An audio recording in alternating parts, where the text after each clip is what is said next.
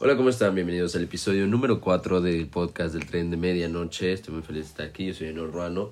Y antes que nada, una disculpa porque pues me tardé unos días en subir este episodio porque he estado enfermo de la garganta, entonces eh, me dolía mucho al...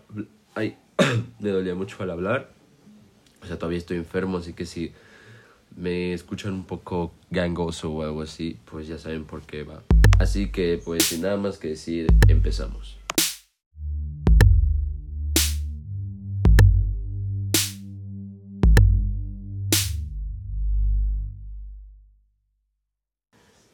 El día de hoy les quiero hablar de unas historias que pasaron en la barranca de Huititán, que estoy hablando con varios de mi familia y amigos y a varios les ha pasado este, cosas en, en la barranca de Huititán, acá en Jalisco. Para los que no saben qué es, pues es una, pues sí, como lo dice, es una barranca eh, donde pues la gente va a todas horas a hacer ejercicio, o sea, es bajar la, la barranca y, y subirla y pues sí es, está este, pesadito y, y pues sí son este, unas horitas las que te tomas.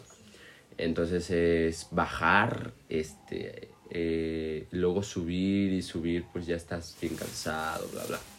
Pero el punto es que pues me han contado que se les han aparecido este, muchísimas cosas mientras están este, bajando o subiendo, o sea, desde señoras, este, viejitos y cosas así. Porque, pues, si no saben, eh, pues han pasado muchas cosas en, en la barranca, o sea, se ha muerto muchísima gente en esa barranca, ya sea porque se fueron a suicidar o se cayeron o, o simplemente eran personas que siempre, siempre iban y como al parecer su alma se quedó en la barranca. Y la típica de que me han contado que creo que coinciden la mayoría, es que sienten pasos. O sea, sienten pasos que van atrasitos de ellos. Entonces, cuando estás en la barranca, siempre cuando ves o sientes que alguien viene a tu lado, te haces para lado para dejarlo pasar, pues se puede decir. Pero, o sea, que lo sienten muy cerquitas y cuando voltean no hay nadie. O sea, que sienten los pasos y cuando volteas no hay nadie. O sea, hasta el crujido de, de las ramitas, el pantalón rozándose, lo oyes y, y no hay nadie.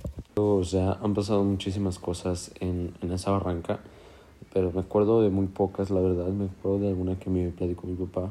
Bueno, por si no saben, eh, pues mi papá ha ido a la barranca desde que tengo memoria. O sea, él desde muy joven siempre se ha ido a la barranca.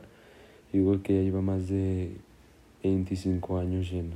Y pues claro que le han pasado muchas cosas, pero había unas que me llaman más la atención. Por ejemplo, este, ahí había eh, un hombre que le decían el campeón, que era una persona que siempre iba a la barranca. Eh, era muy conocida ahí en la barranca, ya estaba grande, este, ya falleció. Y pues le decían el campeón y pues él conocía a, a mi papá.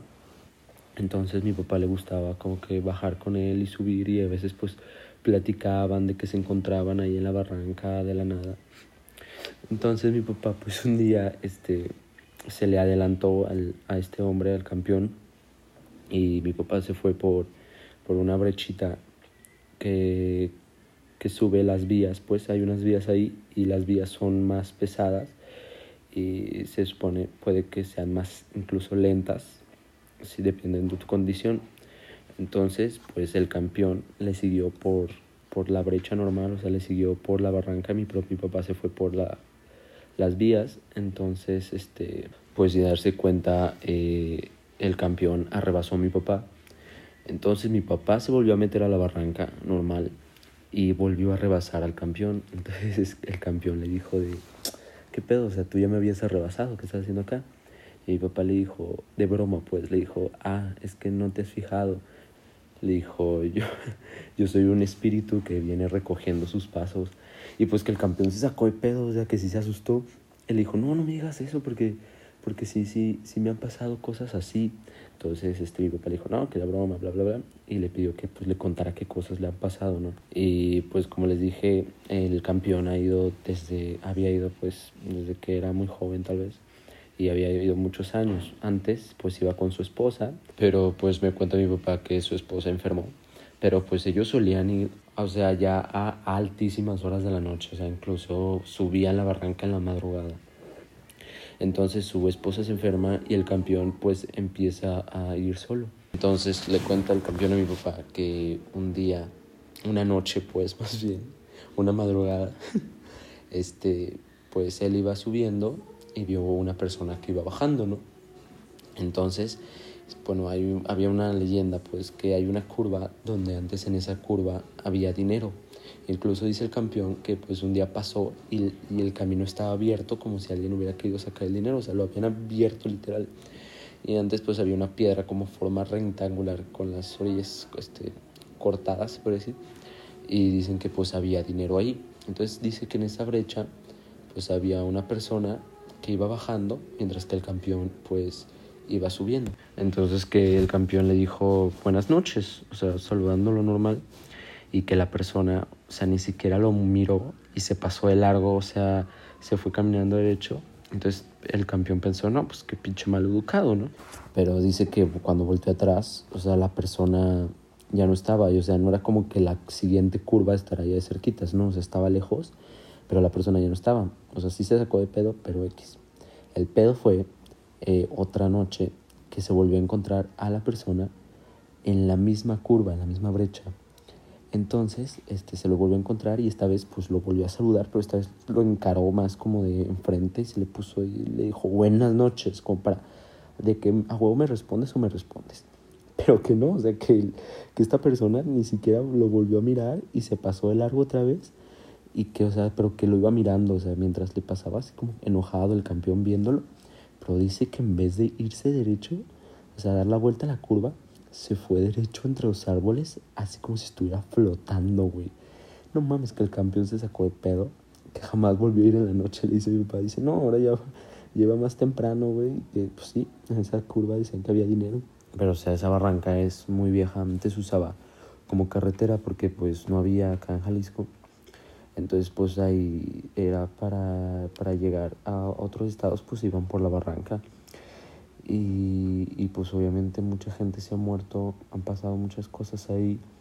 Por ejemplo, también me cuenta, o sea, esto no es tanto de miedo, pero mi papá me cuenta que a mi bisabuelo le dio la fiebre amarilla en esa barranca porque pues un día mi bisabuelo iba por ahí y traían a un muerto y ese muerto traía la fiebre amarilla entonces se la pegó a mi bisabuelo, mi bisabuelo se la pegó a todos los del rancho y dice mi papá que se murieron un chingamadral en el rancho por la fiebre amarilla, excepto mi bisabuelo.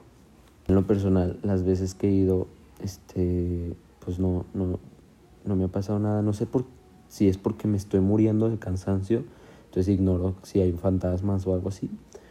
O porque por la neta no les caigo bien a los fantasmas y no quieren cotorrearla conmigo. Que también hay vastas historias de gente que, o sea, sube con, con personas que son fantasmas, o sea, se las cotorrean. Y luego ya les dicen, no, pues esa persona se murió, es un chingo. O sea, como que iba, iba platicando así con alguien que era como que vendía dulces. Porque si saben, en Malabarranca hay ciertos puntos donde venden como aguas, dulces y cosas así. Entonces, que pues, iban subiendo y todo, y pues era de costumbre, pues con la persona que subías, pues platicártela, ¿no? Pero les decían que no, o sea, que esa persona ya se había muerto, es un chingo, la típica. Y pues era cagarse de miedo, pero pues ya que. Pero pues mis respetos a todos los fantasmas de la barranca de, de ahí de Huetitán, porque no manches, imagínense, a mí me da un chingo de hueva ir. Cuando voy me ando muriendo. O sea, de chiquito siempre iba y, me apelaba esa barranca, se los juro. Hasta que ya estoy más grande y con problemas de corazón, ya, ya está bien, bien difícil para mí. Pero imagínense el fantasma que se muere y todavía se aparece en la barranca, o sea, pinche fantasma fita y asustando gente nomás por, por diversión ahí en la barranca y subiéndole, bajándola, no mames, mis respetos para todos los fantasmas ahí de la barranca. Ah, sí, se me olvidaba decirle, o sea, hasta abajo hay este, un lugar que se llama Mesa Colorada, son como unas casas, eh, y pues ahí han pasado muchísimas cosas, ahí sí dicen que asustan, pero asustan. Y porque pues ahí han hecho ritos satánicos y un chingo de cosas en esa en ese lugar. O sea también está el típico que ahí se va a echar palo verdad y también te asustan pero ya eso es otro tipo de susto. Y ya de fantasmas obviamente también hay pero pero ya saben. Así que pues si van a ir a la barranca les recomiendo que lleven agua algo cómodo, un pan, unos tenis buenos que se agarren a las piedras, un rosario, eh, vayan temprano pues, para que no los agarre el sol y no tan tarde para que no los agarre la lluvia y no los agarren las fantasmas. Este fue el episodio de hoy, muchas gracias por eh, oírlo, este, espero que les haya gustado, perdón por subirlo muchísimo más tarde que unos días después pues este me sienta muy mal me siento todavía muy mal de la garganta que si me nota un poquito raro pues perdón muchas gracias a todos los que este oyeron este podcast y nos vemos la siguiente semana si no lo permiten. Así que adiós